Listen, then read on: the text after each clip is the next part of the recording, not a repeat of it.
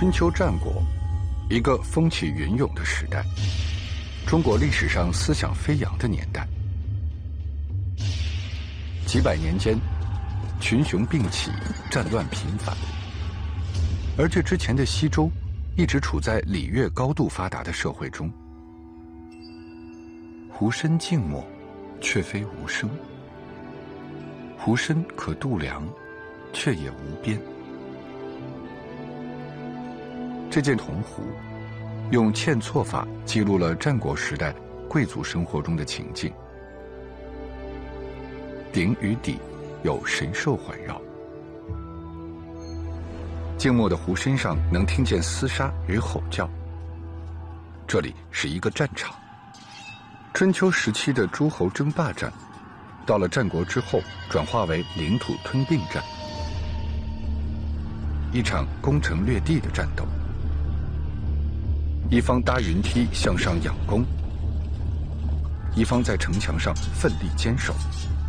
守城方搭弓放箭，挥舞兵器；攻城方有人从城墙上摔下，有人已经身首异处。引人注目的是持械格斗的画面：一侧一人手按着敌方的头，一手用力高举兵器欲砍；另一侧已人头落地，尸体横卧。水战时激起的波澜，是这个时代在时光之河里发出的声响。舟行如梭，船上武士个个精神抖擞，奋勇前进。双层战船犬牙般纠缠在一起，上层士兵用长柄兵器相互击杀，下层水手奋力划桨。有的士兵跳船作战，船尾还有人击鼓以壮声威。宛如时光的速度，一念之间，就到了厅堂。战争之后，胜利者举办庆功的宴饮，客人们举杯站立，向坐于厅堂之中的主人敬酒祝福。周围是敲钟磬与吹奏的乐队，钟鸣鼎食，礼乐之邦。战争时，弓箭是杀伤敌人的武器；和平时，则是社交生活的用具。早在周代，射箭便是贵族必须掌握的基础教育六艺之一。射礼则是重要的社交礼仪。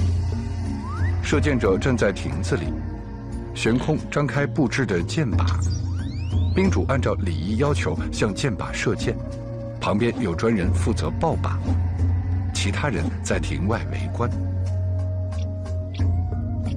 有时候也会练习射猎天上的飞鸟。大家使用绑了细绳着的箭射向鸟群，一旦射中，就通过收回绳子将猎物捕获。这叫翼射，翼射有准则，翼不射宿。停息的鸟儿不射。这里有一片桑田，顶层没有了战争的喧嚣，人们安然地进行着习射。妇女们则在桑园里采桑，盛放桑叶的篮子挂在树上，采桑人爬到树顶，把桑叶摘下，放到篮子里。中国是丝的故乡，采桑也进入了礼制，演化为后来的亲蚕礼。此刻，湖中一滴酒也没有。却盛满了一个令人迷醉的时代。征战的厮杀与欢宴的音乐都隐匿不见，桑叶还在无声的生长。两千年的时光是一片沧海，湖身上的桑田茂密如初。